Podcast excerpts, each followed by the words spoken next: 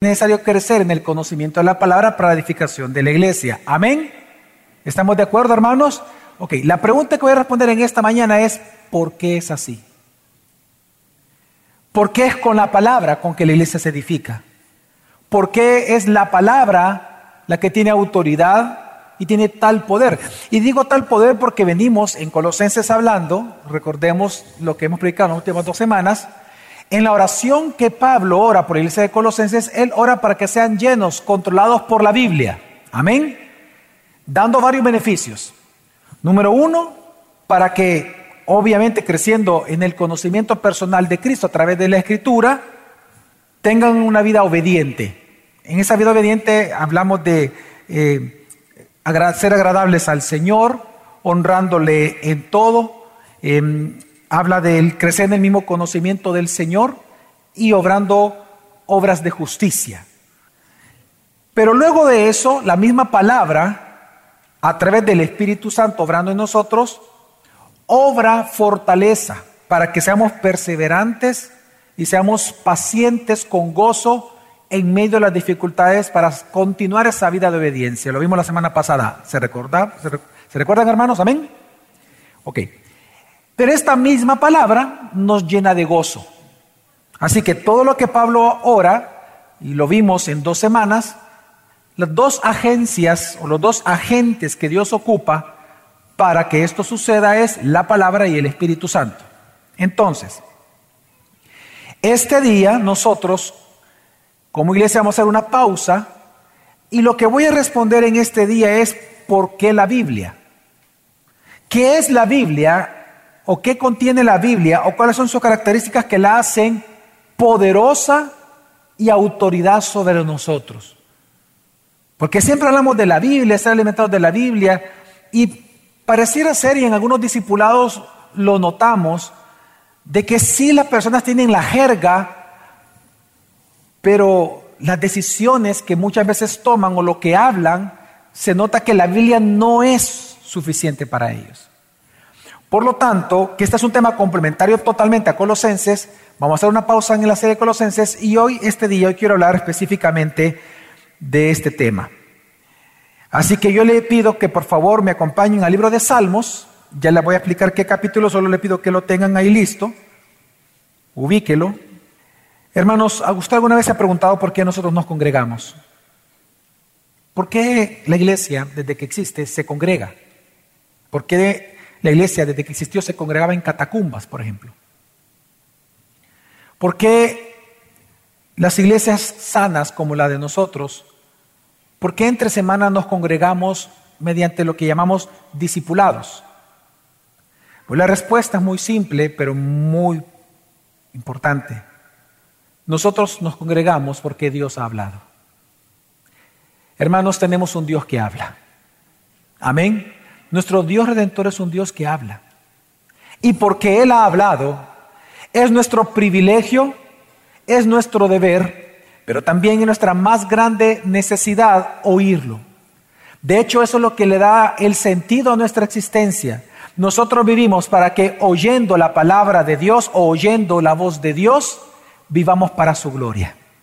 Ese es el fin y el aspecto más básico de la existencia humana. Oír la voz de Dios para vivir para Él. Si nosotros revisamos la escritura, encontramos esto mismo por, por muchos pasajes. Recuerdo el caso de Job, por ejemplo, que mientras él estaba sufriendo y mientras él no había oído a Dios en su sufrimiento, sino que él estaba simplemente hablando con su amigo, lo que oía era la voz de sus amigos, él mismo dice que él hablaba cosas que no entendía. Él está hablando que eran palabras muchas veces ciertas, pero otras veces había soberbia. Pero en el mismo libro de Job se nos dice que hubo un momento en el cual Dios le comienza a hablar. Dios se autorrevela. Nadie aquí conocería acerca de Dios si Dios no se hubiera autorrevelado en sí mismo. Si Dios no se revela a sí mismo, el hombre no tiene la capacidad de notarlo. Entonces viene y Dios se autorrevela a Job y comienza a hablar con Job, porque tenemos un Dios que habla, amén. Él comienza a hablar con Job. Y cuando Dios termina de hablar, dice la escritura, que inmediatamente Job, él mismo llega a decir, y aquí que yo soy pecador, ¿qué puedo responderte? Y tapo mi boca con mi mano. Y en ese momento entonces Job viene, abre su boca y él le dice a Dios lo siguiente, y voy a citar a Job 42.4 y dice, escucha ahora y hablaré. Te preguntaré y tú me instruirás. En otras palabras, cuando Job comenzó a contemplar una vez más la gloria de Dios por la autorrevelación de Dios, él se arrepintió de sus pecados, de los pecados que él había cometido mientras sufría. Y en ese arrepentimiento él le dice a Dios, ya no voy a hablar. Lo único que voy a hacer es preguntarte y te pido que tú me instruyas. Hermanos, eso es lo más básico en la necesidad y en el sentido de la vida humana. Nosotros hemos sido creados para oír a Dios y vivir para Dios. Job comprendió que la mejor parte de un ser humano, de un pecador, es oír a su redentor. Jesús mismo lo dijo con, a María, ¿no? Eh, la hermana de Marta, le dijo a Marta, perdón, a Marta, le dice que su hermana María había escogido la mejor parte del ser humano, lo mejor que puede hacer el ser humano, y el que está a los pies del Redentor escuchando su voz, para vivir para Él. Así que, este día quiero hablar acerca de esto, de que Dios habla, pero aquí hay una pregunta. Si Dios habla, hermanos, porque Dios habla, amén. ¿Cómo Dios habla? ¿Cómo es que Dios lo hace? Para eso hay un salmo muy especial en la escritura que nos dice claramente cómo Dios habla y cuál debe de ser tu respuesta mi respuesta ante esa voz de Dios con la cual Él nos habla todos los días. Y es el Salmo 19, quiero que me acompañen. En el Salmo 19 es interesante porque habla de las dos formas, o nos enseña de las dos formas en que Dios nos habla a cada uno de nosotros. La primera de ellas, del versículo 1 al 6, nos va a hablar de lo que en teología se llama la revelación natural de Dios. Se nos enseña el salmista, el rey David, un salmo compuesto por el rey David, de que Dios nos habla a través de la creación. Del versículo 7 al versículo 9, lo que nos va a hablar es que la segunda manera que Dios nos habla es a través de su palabra escrita, lo que se llama en teología la revelación especial de Dios.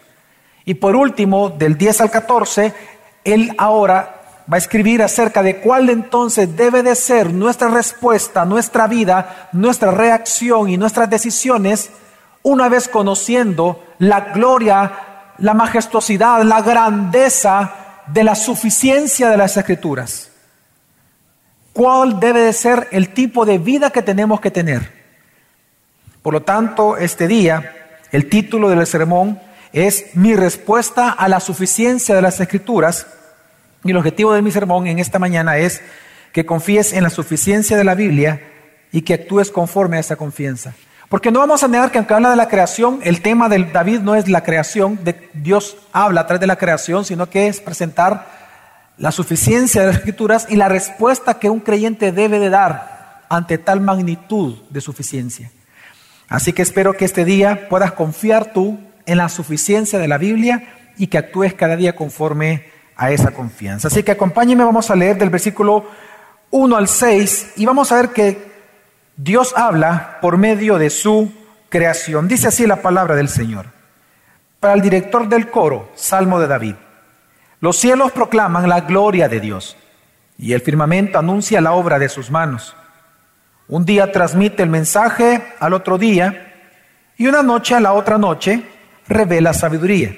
No hay mensaje, no hay palabras, no se oye su voz, pero por toda la tierra salió su voz, y hasta los confines del mundo sus palabras.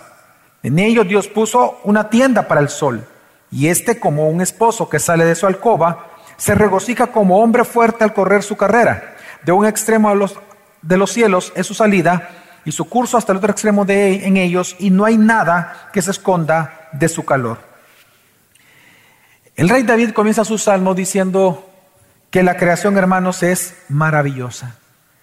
¿Y por qué la creación es maravillosa? Porque nos predica cada día acerca de nuestro Creador. Lo que está enseñando el, rey David es lo que en teología se llama la revelación natural. Los cielos cuentan lo glorioso que es Dios. Y por eso es que al inicio, él, si usted se da cuenta, él dice, un día le cuenta al otro día y una noche le cuenta a la otra noche. ¿El qué? La gloria de Dios. Y es tan grande esto que predica la creación acerca de un Dios creador que tenemos y que existe, que es real, único verdadero, singular, que por eso es que dice que toda la creación es como una, para nosotros, es como una gran tienda para el sol. En otras palabras, lo que él está diciendo y compara al sol como un hombre que el día de su boda va a la alcoba, es decir, se acuesta a la puesta del sol, y que al día siguiente se levanta para ir a correr. Y eso es todos los días. Lo que está diciendo el rey David es que en este cumplimiento, en esta preservación de la creación, en este cumplimiento de que todos los días exactamente sucede lo mismo y por lo tanto podemos cosechar y podemos comer y podemos vivir en un mundo en donde las leyes del universo se respetan y siguen continuando y funcionan tal como el primer día de la creación, todo eso nos predica que hay un Dios detrás de todo eso. Lo que nos está diciendo David es que la creación es maravillosa. No está diciendo que la creación nos declara, nos predica, nos enseña, nos muestra, nos anuncia, nos grita lo glorioso que es Dios. Con solo ver la creación uno puede ver varios atributos de Dios. La majestad de Dios, la grandeza de Dios, la singularidad de Dios, el poder de Dios, la creatividad de Dios, la inteligencia de Dios, la sabiduría de Dios. En otras palabras, la creación tiene una tarea importante, hacer famoso a Dios, hacer famosos los atributos de Dios. Eh, en el colegio los niños y los jóvenes preguntan, ¿y por qué Dios creó algo tan grande como el universo cuando solo en la tierra nos encontramos los seres humanos? Dice. Y es por esto, porque toda la creación obra para nosotros, porque nos predican a nosotros cuán grande es Dios. En otras palabras, la creación, hermanos, es un gran himnario para nosotros, que nos ayuda a adorar a un Dios creador. Y esto mismo, es tan, es tan, es tan fuerte la voz que predica la creación, es tan fuerte que el apóstol Pablo en Romanos 1.20 dice que Nadie tiene excusa de decir que Dios no existe. Nadie tiene excusa. Porque la creación nos predica que sí existe. Lo dice en Romanos 1.20 cuando dice, porque las cosas invisibles de Él, es decir, de Dios, están los de atributos, por ejemplo, su eterno poder y deidad, se hacen claramente visibles desde la creación del mundo. ¿Y cómo son entendidas? Dice, siendo entendidas por medio de las cosas que han sido hechos. Es decir, la creación es un gran himnario acerca de Dios, pero luego dice, de modo que no tienen excusa. Ningún ser humano puede decir, no, es que Dios no existe. ¿Dónde está el testimonio que Dios existe? Yo no lo veo. Ahí está la creación. La creación te está predicando que hay un Dios creador. Amén. Ahora, pero aunque esta revelación, hermanos, es importante, tiene una gran limitación. La creación nos informa acerca de Dios, pero no tiene el poder de hacernoslo conocer personalmente. La creación tiene el poder de decirnos que hay un creador detrás de todo, pero no nos ayuda a que lo conozcamos personalmente. Es como cuando usted va a algún museo, no sé si usted ha ido a algún museo, le recomiendo, es muy interesante ir a los museos, es muy bonito, una experiencia muy bonita. Si a usted, por ejemplo, le gusta un autor, es porque usted reconoce sus obras. Todos nosotros, por ejemplo, si yo les, pongo aquí eh, ciertas pinturas eh, que, el, que el mundo reconoce, usted diría, ah, ese es de Picasso. Ah, ese es de Rembrandt. Nosotros conocemos a los autores por sus obras en un museo. Pero el hecho de que yo reconozca a un autor por su obra no significa que yo conozco personalmente que soy amigo de ese autor. Es por las obras que yo reconozco su nombre, pero no lo conozco personalmente. Esa es la gran limitante que tiene la creación. A través de la creación entendemos que hay un Dios Elohim, creador. Pero la creación no me puede presentar a mí que Dios es un Dios de gracia y que yo soy un pecador. Entonces Dios y el salmista ahora va a decir, inspirado por el Espíritu Santo, que hay una segunda voz que Dios ocupa para hablarnos, a lo que en teología se le llama la revelación especial y es la palabra escrita de Dios. Ahora, esto lo vamos a ver del 7 al 9, en el, en el Salmo 19, del 7 al 9. Ahora, antes de leerlo, quiero explicarle qué es lo que vamos a leer. Del 7 al 9 vamos a encontrar nosotros, hermanos, seis descripciones acerca de la suficiencia de las escrituras. De hecho, en cada, en cada línea, porque vamos a encontrar tres pares de versos, en estos seis pares vamos a leer seis títulos que se le dan a la palabra escrita de Dios. A la vez, seis cualidades que tienen, que tienen estos títulos o estas cualidades que tiene la palabra de Dios y por lo tanto seis efectos que tiene sobre nosotros, los creyentes, la palabra de Dios por esas cualidades que tiene. Pero también es interesante que cada uno de estos versículos o estos versos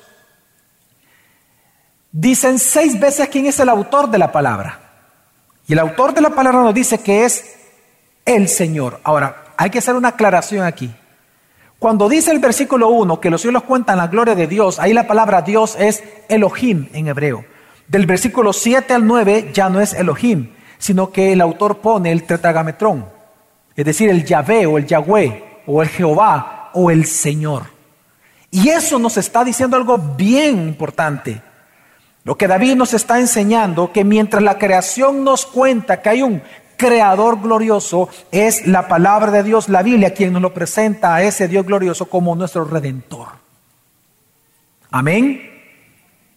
Por lo tanto, la revelación especial tiene tal preeminencia sobre la creación en ese sentido, de que nos presenta al Creador como nuestro Redentor, porque el Yahvé, recordemos, es el nombre del pacto, el nombre que salva, del Dios que salva. Por lo tanto, entonces, lo que vamos a aprender aquí es cómo nuestro Redentor nos habla a través de la Escritura. Y vamos a ver, de hecho, esto es uno de los pasajes, hermanos, de verdad más impresionantes en la Biblia respecto a la suficiencia que tiene la Biblia para nosotros.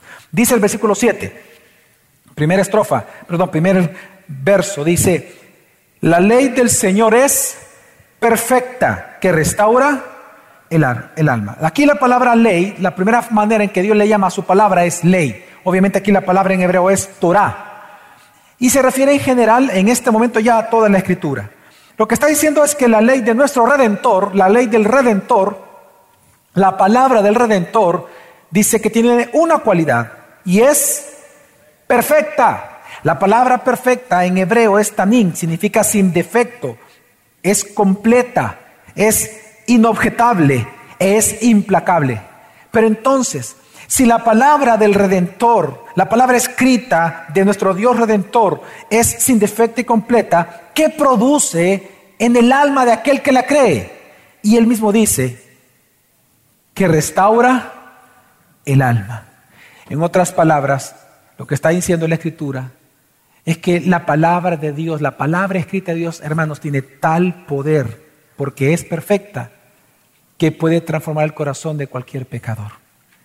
Y es que la palabra convertir aquí es, en hebreo es shinshavet, que lo que significa, tiene dos grandes sentidos.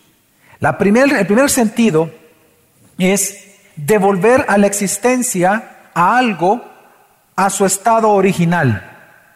Está hablando de, lo, de, de, dar vida a aquello que está muerto espiritualmente. En otras palabras, está hablando de la conversión. Por eso no es de extrañar que el apóstol Pedro, cuando habla de la conversión y habla del nuevo nacimiento que experimentamos los cristianos, en la primera carta de Pedro 1.23, él dice, siendo renacidos, es decir, nacidos de nuevo, siendo o convertidos, siendo renacidos, no de simiente corruptible, sino de incorruptible, esa es la palabra sin defecto, por la palabra de Dios. Ahí él está, él está diciendo de que la palabra de Dios tiene tal poder que convierte aquel a cual Dios llama para conversión. Dice, siendo renacido no de simiente corruptible, sino de incorruptible por la palabra de Dios que vive y permanece para siempre. En otras palabras, hermanos, la palabra de Dios es viva. Amén. Pero el segundo sentido de Shinshavet es que fortalece o revitaliza a una persona. Por lo tanto, no solamente está diciendo que la palabra puede dar vida al que está muerto, sino que la palabra te da fuerzas. Por eso no es de extrañar que Jesús dijo que no solamente de pan vivirá el hombre, sino de toda palabra que sale de la boca de Dios. Así que, en primer lugar, cuando dice la Escritura entonces que la ley de nuestro Redentor es perfecta, es sin defecto, es completa, está diciendo que es inobjetable e implacablemente poderosa para transformar y convertir cualquier alma de cualquier pecador. Así de suficiente es la Escritura. Amén. Pero veamos la segunda característica de la palabra de Dios, palabra escrita. Y luego dice, el testimonio del Señor es seguro que hace sabio al sencillo. Aquí a la palabra de Dios, el mismo Dios le llama testimonio. La palabra testimonio en hebreo es edut y habla de aquella declaración de todo aquello que sucedió o que va a suceder. Y está diciendo lo siguiente, a la Biblia, el mismo Redentor, nuestro mismo Dios le llama que es un testimonio, que es testimonio, porque en la Biblia Él también declara lo que ya sucedió o lo que va a suceder. Precisamente a este testimonio de nuestro Redentor tiene un calificativo, y es que este testimonio es, es, es, ¿cómo? Confiable dice esa versión, excelente. Es confiable y qué más? Fiel seguro. Y es que la palabra seguro significa exactamente eso. Seguro, eficaz, fiel. ¿Sabe lo que está diciendo la escritura? Que todo lo que Dios dice en la Biblia va a suceder. Ese es el poder que tiene la palabra escrita. Por eso es que se le llama testimonio. Porque la Biblia también son las declaraciones de lo que Dios ha hecho, pero también de lo que Dios va a hacer. Y eso es incrementable, porque es palabra de Dios. Así que una cualidad que tiene la Biblia es que todo lo que Dios dice sucede. Aquí el rey David está presentando la gran doctrina de la infabilidad de las escrituras. La infabilidad de las escrituras nos dice de que la palabra de Dios no falla, siempre se cumple.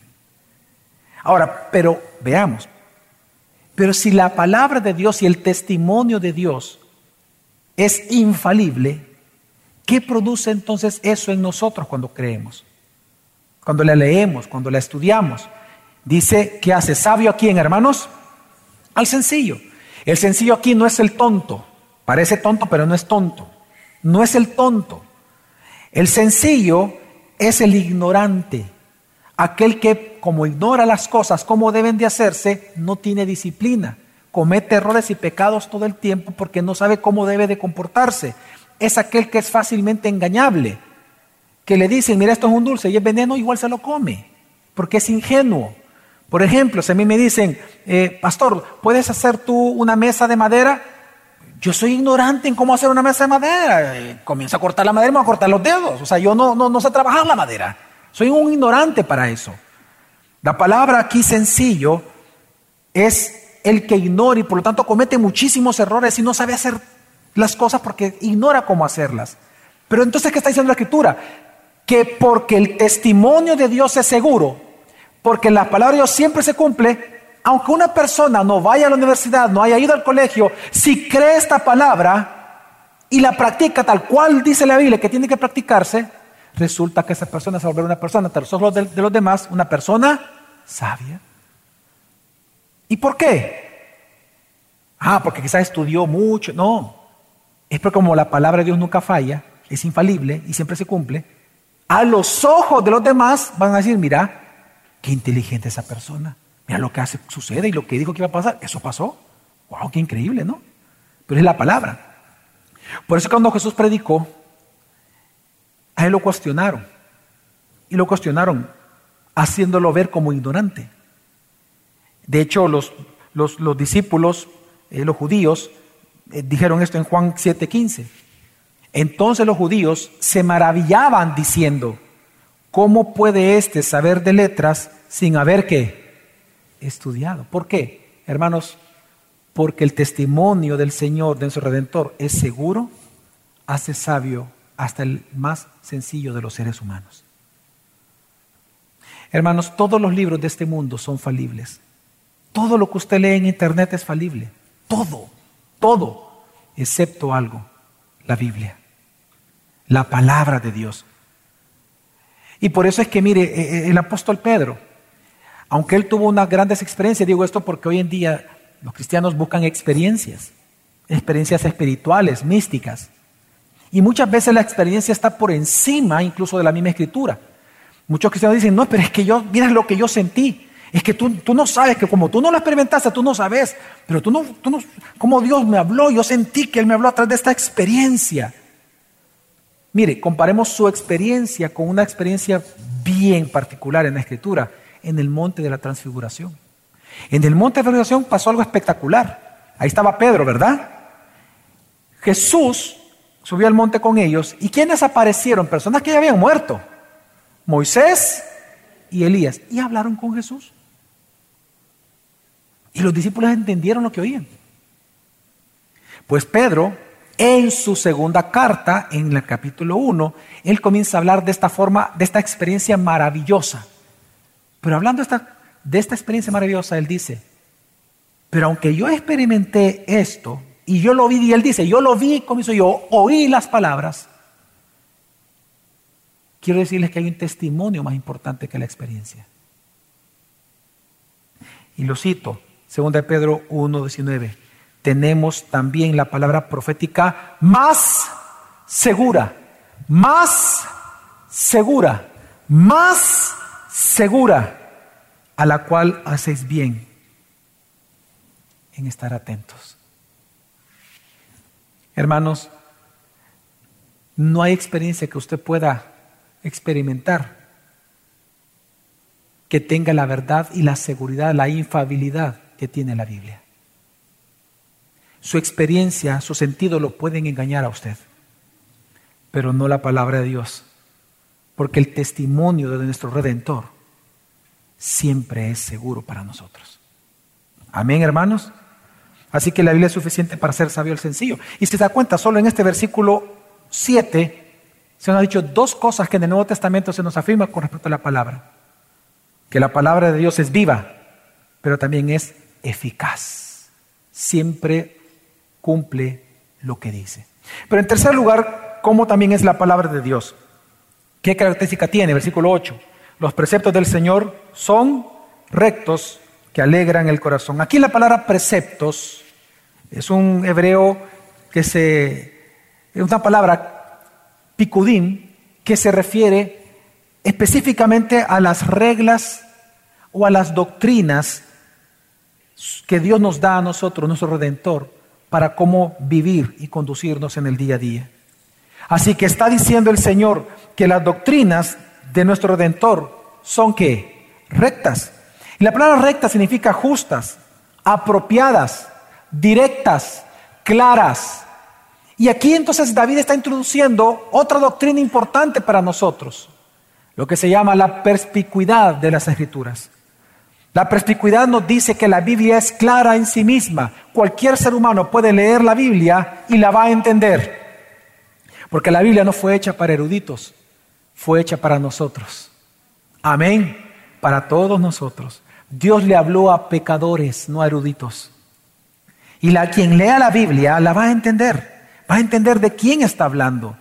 Va a entender acerca de su pecado y de la necesidad de un redentor. Así que, ¿qué está diciendo la Biblia? Que los preceptos de Dios, los picudim de Dios, las doctrinas de Dios son tan claras que dan un efecto en aquel que las lee y las estudia. ¿Y cuál es el efecto? Dice el texto. Que alegran el corazón. Bien dijo Jesús en Lucas 11, 28. Dichosos o felices, bienaventurados los que oyen la palabra de Dios y la guardan. Hermanos, por mucho tiempo, hace bastantes años, cuando, ¿se acuerdan ustedes cuando, bueno, aquellos que están aquí en este servicio que estuvieron cuando estaba predicando eh, la carta a los romanos los días miércoles. ¿Quiénes estuvieron en esa fecha? Ok. Prediqué la carta a los romanos durante seis años, versículo por versículo. Me tardé seis años y un poquito más. Todos los miércoles. En ese tiempo vino un pastor muy conocido de San Salvador y me dijo, ¿tú qué estás haciendo? Me dice, están enseñando tanta doctrina a la iglesia. A la iglesia no se le predica doctrina. Los vas a aburrir, se te van a ir. Es que vos estás bien joven, me dijo. Por eso es que vos no sabes cómo se predica. ¿Sabes qué? Ya deja de estar predicando doctrina. Motivarlos, ayudarlos. Mira, tienen grandes necesidades. Que salgan motivados. Esa es la, función de un pastor. Hace unos días, el pastor Sandoval me estaba comentando de un amigo de él que es pastor también en Estados Unidos, que le escribió y le dijo y le hizo la siguiente pregunta. Mira, ahí tu pastor nunca tuvo la tentación de dejar de predicar el evangelio por miedo a que la gente se le fuera en la transformación de la iglesia.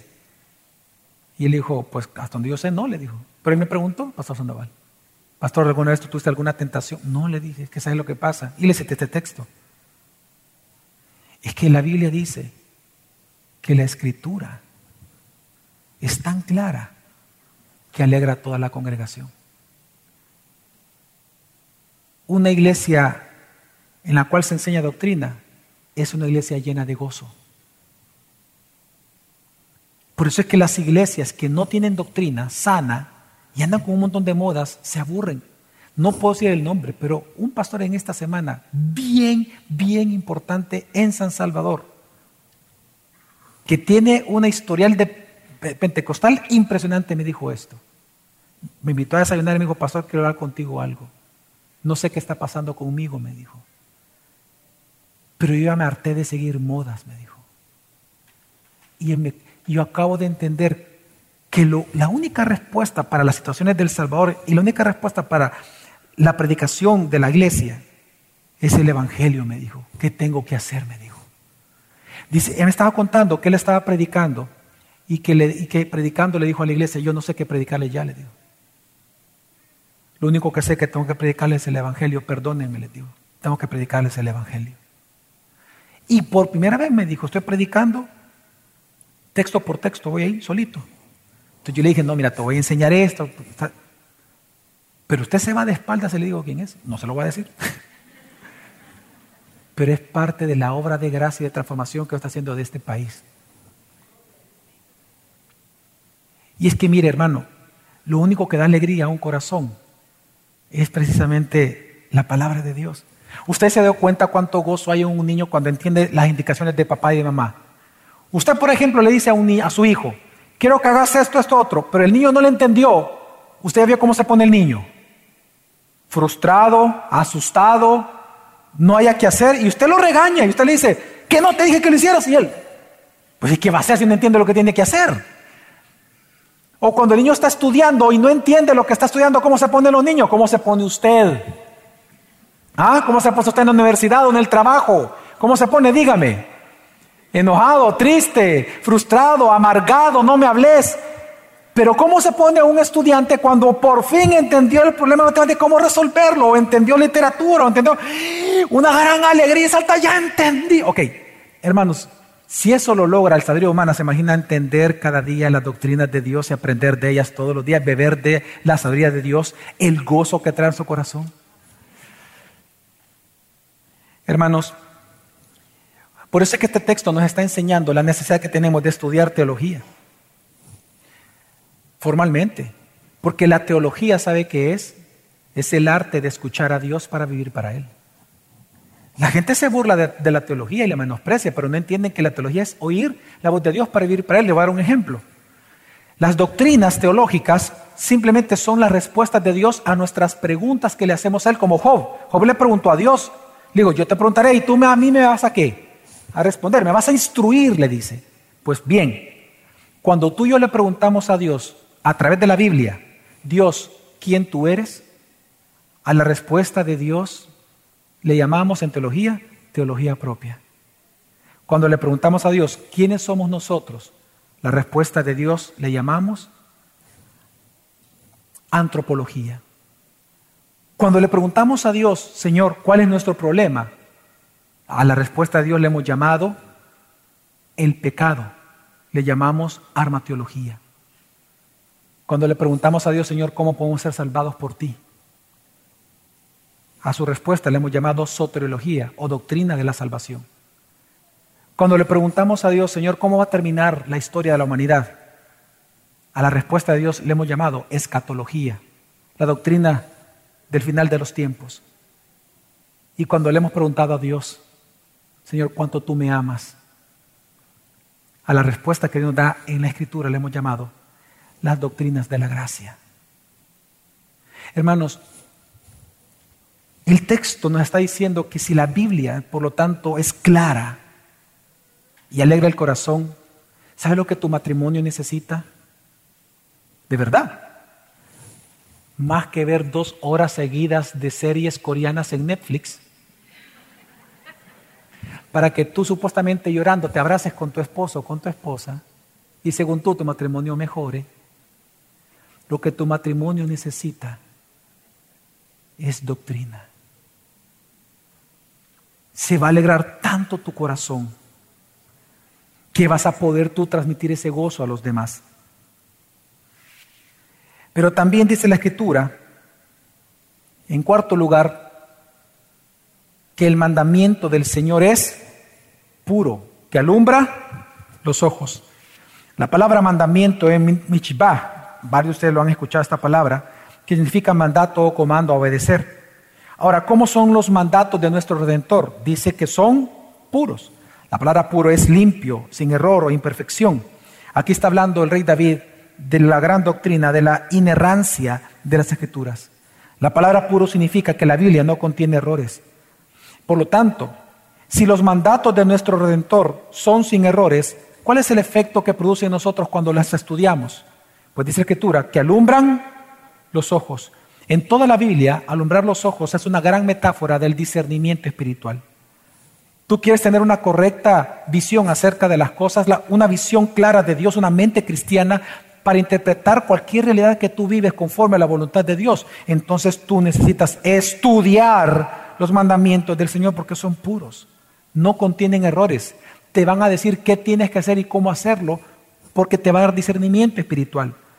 Por eso, segunda de Pedro 1.19, un texto que ya leía a la mitad, lo voy a leer completo, dice, y así tenemos la palabra profética más segura, a la cual hacéis bien en prestar atención, como a una lámpara que brilla en un lugar oscuro, hasta que el día despunte y el lucero de la mañana aparezca en vuestros corazones. Hermanos, no hay libros, no hay canas, no hay experiencia humana, no hay filosofía, no hay ciencia alguna en esta creación que te dé tal discernimiento de las cosas como la palabra de Dios. Amén. Pero también en el versículo 9, ¿cómo son, cómo es la palabra de Dios? ¿Qué tan suficiente es la palabra de Dios? Dice, el temor del Señor es limpio, que permanece para siempre. En este texto, cuando uno lee el temor del Señor es limpio, parece ser que ya no está hablando de la palabra, está hablando del temor. Pero cuando uno lee la palabra, cuando uno lee y entiende lo que significa, aquí la palabra temor es el hebreo jirá, que significa acto de reverencia o adoración. Claramente lo que estamos viendo es una figura literaria muy usada en la Biblia que se llama metonimia.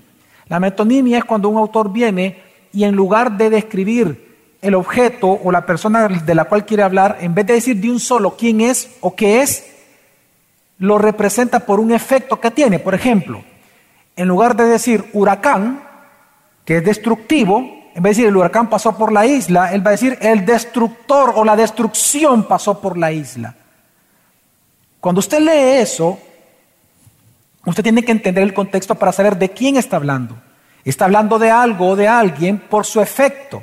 Es lo que estamos entendiendo aquí. Lo que vemos aquí es que algo que produce la palabra es temor en nosotros. Amén. Temor de Dios. Obviamente entonces está hablando de la palabra. Pero entonces, ¿cómo es esa palabra de Dios, hermanos? Es que es limpia, sin imperfecciones, sin impurezas, es perfecta. Por lo tanto, si la palabra de Dios es perfecta, ¿cuál es su efecto en nosotros? Que permanece para siempre. Es decir, que siempre está vigente. Hermanos, la Biblia no es anticuada. Hermanos, escuche bien, la Biblia no es anticuada.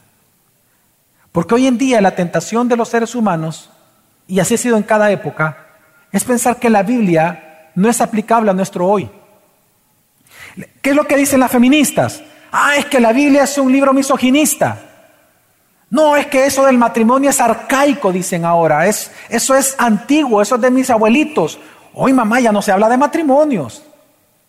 Eso ya quedó en el pasado. Pues la Biblia tiene una respuesta a eso. Cielos y tierra pasarán, mas la palabra de Dios no pasará. ¿Por qué? Porque es limpia. Permanece para siempre. El rey David lo que está enseñando es que la palabra de Dios siempre es actual. Y es nuestra tentación pensar que la Biblia no da respuesta a nuestros problemas sociales o culturales de hoy. Pero ciertamente sí. ¿Por qué? Porque es limpia. Porque es perfecta. No tiene impurezas. Por eso permanece de generación tras generación. Pero también dice que los juicios del Señor son verdaderos, todos ellos justos. La palabra juicio, como aquí se le está calificando a la escritura, se le llama también juicios a la palabra de Dios, porque la palabra juicio en hebreo se refiere a aquellas resoluciones que Dios como juez toma entre dos partes que están peleadas o las decisiones que Dios toma como juez para solventar un acto de injusticia. En otras palabras, la Biblia está diciendo que toda decisión de Dios es verdadera.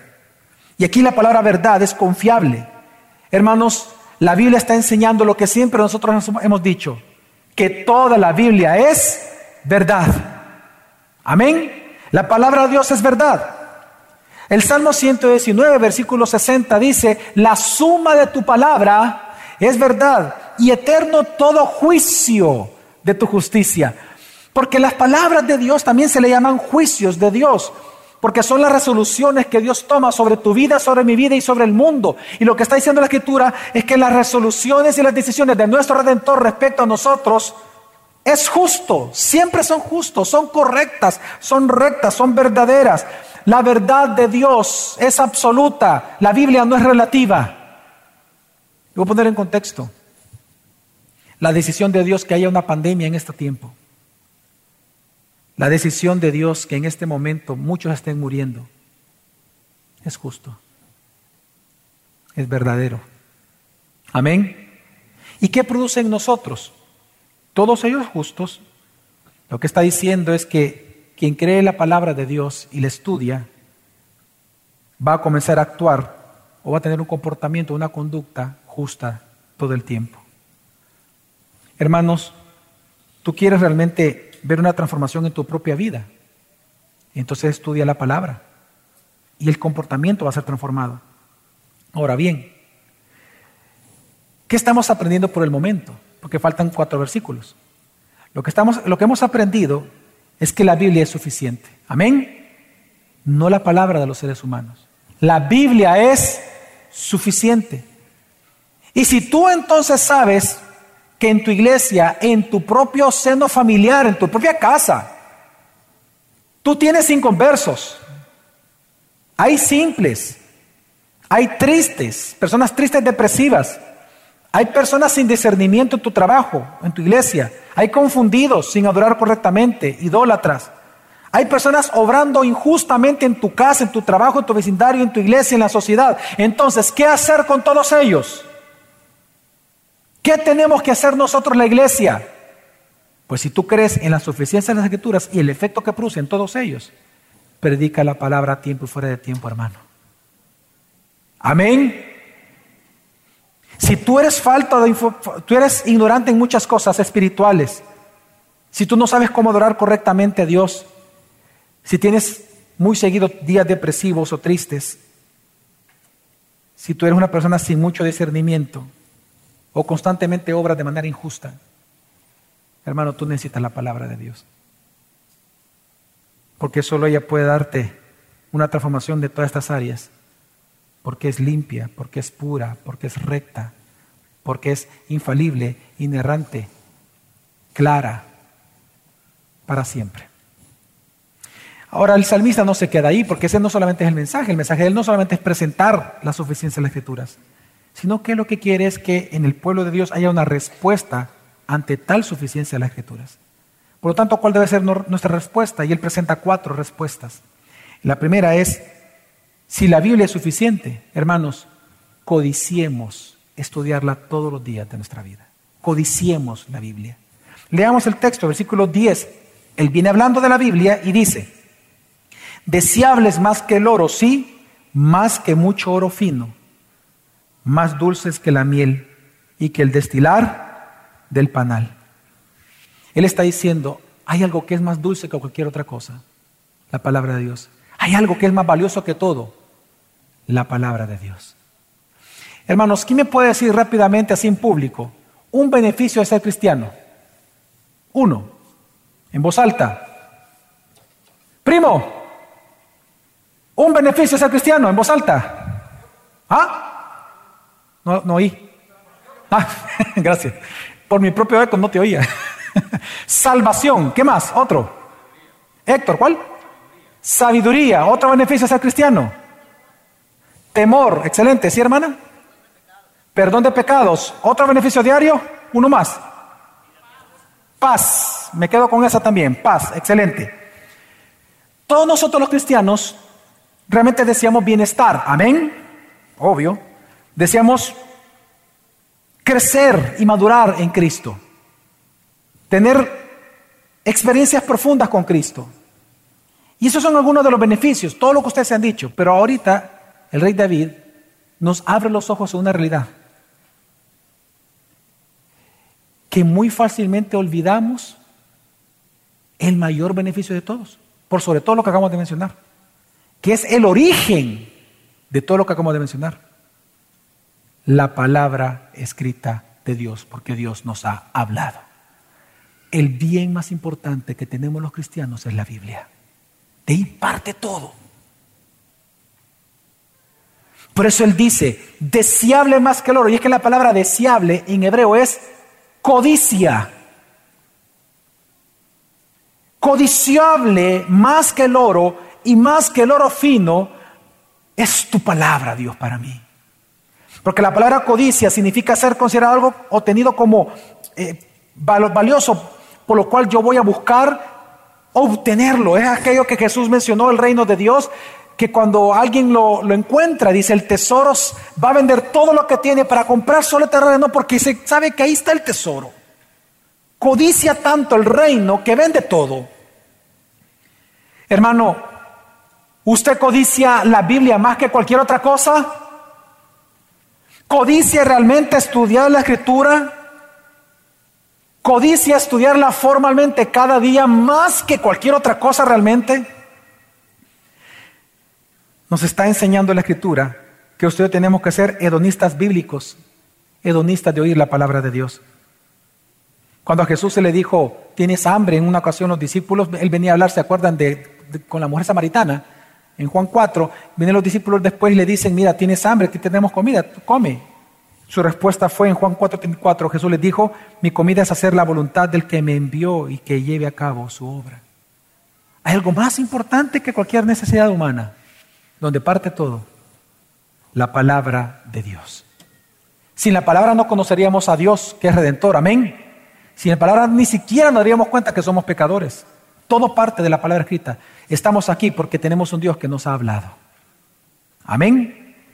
En segundo lugar, ¿cuál debe ser nuestra respuesta? Ser discípulos de la palabra. Dice el versículo 11, además tu siervo es amonestado por ellos, por la palabra, en guardarlos hay gran recompensa. Cuando dice, que cuando dice el salmista, Señor, yo deseo tu palabra porque me amonesta, la palabra amonestar es ser advertido moralmente, espiritualmente. Lo que está hablando es ser discipulados por la Escritura. Si hay una respuesta clara de David ante la suficiencia de las escrituras, es que quería ser discipulado por ella y guiada por la escritura, controlado por la Biblia, por la escritura, todos los días de su vida. Hermanos, ya se dio cuenta que esa es la gran comisión. ¿Qué dijo Jesús de la, acerca de la gran comisión? Ir y hacer discípulos por todo el mundo. Pero ¿cómo se hacen los discípulos? Él dijo, enseñándoles a que guarden él, a que guarden las palabras de Netflix. ¿Eso dijo Jesús? A que guarden las palabras de los influencers. No. A que guarden las palabras que yo les he enseñado a ustedes. Es lo que está diciendo David. La segunda respuesta de un creyente ante tal suficiencia de las escrituras es dejarse amonestar por ellas, ser controlado por la Biblia, ser dirigido por la Biblia todos los días de nuestra vida. No levantes su mano, pero tú te disipulas. Y si te disipulas, ¿quién domina tus opiniones en la semana y en tu discipulado? ¿Tus opiniones o la escritura? Que yo así soy siempre soy así y así me tienen que aguantar. ¿Ah? ¿Eso es ser discípulo de la escritura? ¿Cuáles son los beneficios de ser discípulo de la Escritura? Él dice, en guardarlos hay gran recompensa. La palabra recompensa en hebreo es consecuencias extraordinarias, fuera de lo común, maravillosas, vendrán a tu vida por ser discípulo de la Biblia. En tercer lugar es arrepentimiento de dos tipos de pecados. En primer lugar, de pecados cometidos en ignorancia. Versículo 12. ¿Quién puede discernir sus propios errores? Absuélveme de los que me son ocultos.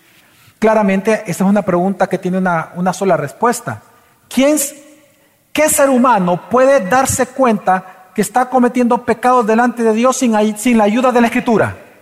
Nadie. Entonces él está diciendo, ¿quién puede discernir sus propios errores?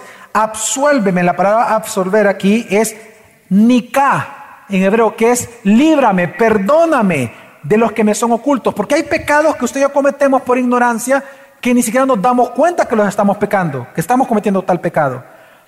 Por lo tanto, el salmista dice, tu poder, tu palabra es tan poderosa, tan suficiente, que yo la necesito para que tú me perdones de los pecados que me son ocultos. Es decir, yo no tengo la capacidad de verlos, pero por tu palabra yo puedo ver mientras la leo qué pecado estoy cometiendo y lo puedo confesar inmediatamente para que tú me perdones y apliques el perdón a mi vida. Pero también la palabra tiene poder sobre aquellos pecados que los cometemos ya con toda intención. Pecados cometidos intencionalmente. Versículo 13 dice, guarda también a tu siervo de pecados de soberbia, que no se enseñoreen de mí. Entonces seré íntegro y seré absuelto de gran transgresión. Lo que está enseñando aquí el rey David, hermanos, es que tu soberbia se quiere enseñar de ti siempre, que ser tu Señor, dirigir tus decisiones. Por lo tanto, lo que él le pide a Dios es que lo preserve, que le evite, dice, que esta soberbia, estos pecados intencionales sean recurrentes en la vida. Jesús dijo que cada uno de nosotros se va a volver un esclavo del pecado que uno practica, pero también nos enseñó que hay una solución a ese pecado y conocerán la verdad, la palabra, y la verdad os hará libres. Así que eso es lo que está pidiendo el salmista. David le está diciendo, te ruego Señor, no permitas que mi soberbia, porque soy pecador, se enseñoree de mí. Es decir, controle mi vida. Es la misma petición que Jesús nos enseñó en el Padre Nuestro. En el Padre Nuestro, cuando Jesús les dijo a sus discípulos, cuando oren, oren así, al final dice que tenemos que pedirle a Dios y no nos metas en tentación. ¿Esa frase qué significa? ¿Que Dios nos tienta? No, es todo lo contrario. En griego esa frase significa, Señor, no me sueltes, no me sueltes de tu mano, no permitas que mi soberbia se enseñoree de mí. No me sueltes, no permitas, no me dejes a merced de mi propia carne. Señor, ayúdame, porque soy pecador. Yo peco todos los días, ayúdame. No me dejes caer en tentación, es decir, no me dejes a merced de mis propios pecados. Auxíliame. Pero lo que está diciendo la Biblia es que la manera en que Dios te ayuda es a través de la Biblia. Cuando la lees y la estudias todos los días. Y entonces seré íntegro, irreprensible. Es que cada día nosotros tenemos la tentación, hermanos, de rebelarnos contra Dios. Es una tentación normal. Yo pienso así, yo siento esto y así soy, así que me tienes que aguantar. Soberbia, ¿no? Pero lo que está diciendo la Biblia es que la única manera en la cual tú y yo podemos ser limpios de esa rebelión es a través de la Biblia, porque la Biblia es limpia. Amén. Esto quedó personificado en Cristo Jesús. Es impresionante que cuando Jesús viene como ya la palabra encarnada, Él como palabra encarnada, le dice a Pedro, Pedro, mira, vas a pecar tres veces. Antes que cante el gallo, tres veces me vas a negar. Ya le dijo lo que iba a pecar. Y cuando pecó, ¿qué pasó en Pedro? ¿Qué hizo Pedro inmediatamente? Escuchó al gallo cantar. Dice que lloró amargamente. ¿Por qué? Porque había dolor. Entendió por la palabra encarnada llamada Cristo que él estaba pecando, acaba de pecar. Pero la misma palabra encarnada le dijo después, Pedro, me amas, tú sabes que yo te amo. Entonces apacienta mis corderos. Y lo envió. ¿Por qué? Porque lo perdonó. En Jesús vemos ejemplificado este poder de la palabra. Y por último, voy ya para concluir, ¿qué tenemos que hacer? Predicarla y estudiarla, hermanos. El Salmo 19, 14 dice, sean gratas las palabras de mi boca. Detengamos por ahí. La palabra grata significa satisfactoria o aceptable. ¿Qué tiene que ser satisfactorio o aceptable? Bueno, las palabras que declaramos de nuestra boca. Efesios 4:29 nos dice que no salga palabra corrompida de, tu boca o de nuestra boca, sino de toda aquella necesaria para la edificación del cuerpo, que imparta gracia al oyente. ¿Cómo tus palabras y mis palabras pueden ser gratas para Dios, que impartan gracia al oyente cuando tú estás saturado de la Biblia? Y esto funciona así. Cuando tú lees la Biblia, tú eres tu alma sosegada, recibes consuelo del Señor, tienes paz, esperanza, gozo. Y lleno de esa palabra, cuando alguien te habla, tú respondes de esa manera, con consuelo, con gozo, con esperanza. Tú impartes gracia al oyente cuando estás lleno de la gracia por medio de la escritura. Ahora, ¿qué se requiere entonces para que una persona, y aquí todos los que predican y enseñan, los que son maestros de Biblia, vea bien lo que está diciendo aquí. ¿Qué se requiere para que tu enseñanza, tus palabras, tu predicación, lo que tú expongas, sea grato para los ojos de Dios? Dice después, y la meditación de mi corazón delante de ti. Y, es decir, que también sean gratas. Lo que está diciendo es esto. Antes de tú predicar un sermón, ¿qué tienes que hacer? Preparar el sermón. ¿Sí o no? Antes de dar una clase, ¿qué tienes que hacer? Preparar la clase. Está diciendo la Biblia algo bien importante. Hermanos, para tú dar palabras satisfactorias en tu enseñanza, tienes que estudiar satisfactoriamente la escritura previamente que sea satisfactorio tu forma de estudiar la Biblia delante de los ojos de Dios, respetando el texto bíblico y su mensaje. Y aquí hay un principio que más adelante espero predicarlo, no sé si el otro domingo posiblemente lo predico, como una pausa también a Colosenses. Es este principio que yo encuentro aquí en la Escritura. Vean todos para acá por un momento. Para tener boca de maestro, se requiere primero tener oído de discípulo. Nunca olvides eso. Si tú como padre, como esposo, quieres impartir palabras de gracia a tu familia, ten primero un oído de discípulo. Yo trato de vivir de esa manera. Es un principio que encontramos en mi escritura. En Isaías se encuentra. Por lo tanto, hermano, cuídate Cuida de que tu estudio bíblico, tu hermenéutica, tu interpretación, tu exégesis sea aceptable para Dios, para que tu enseñanza también lo sea consecuentemente. Que apunte al Cristo Redentor. Amén. Así que hermanos, si la Biblia es suficiente, demostrémoslo con nuestra vida y ministerio. Codiciemos la Biblia como para estudiarla formalmente. Seamos sus discípulos como para dejarnos controlar por ella. Permitamos que nos ilumine y señale nuestros pecados para confesarlos delante de Dios y trabajemos aceptablemente el texto bíblico y prediquemos su mensaje cristotélico a los demás. Amén, hermanos. Adoremos a Cristo por medio de nuestro amor por su palabra. La Biblia es suficiente. Amén. Amén. Vamos ahora.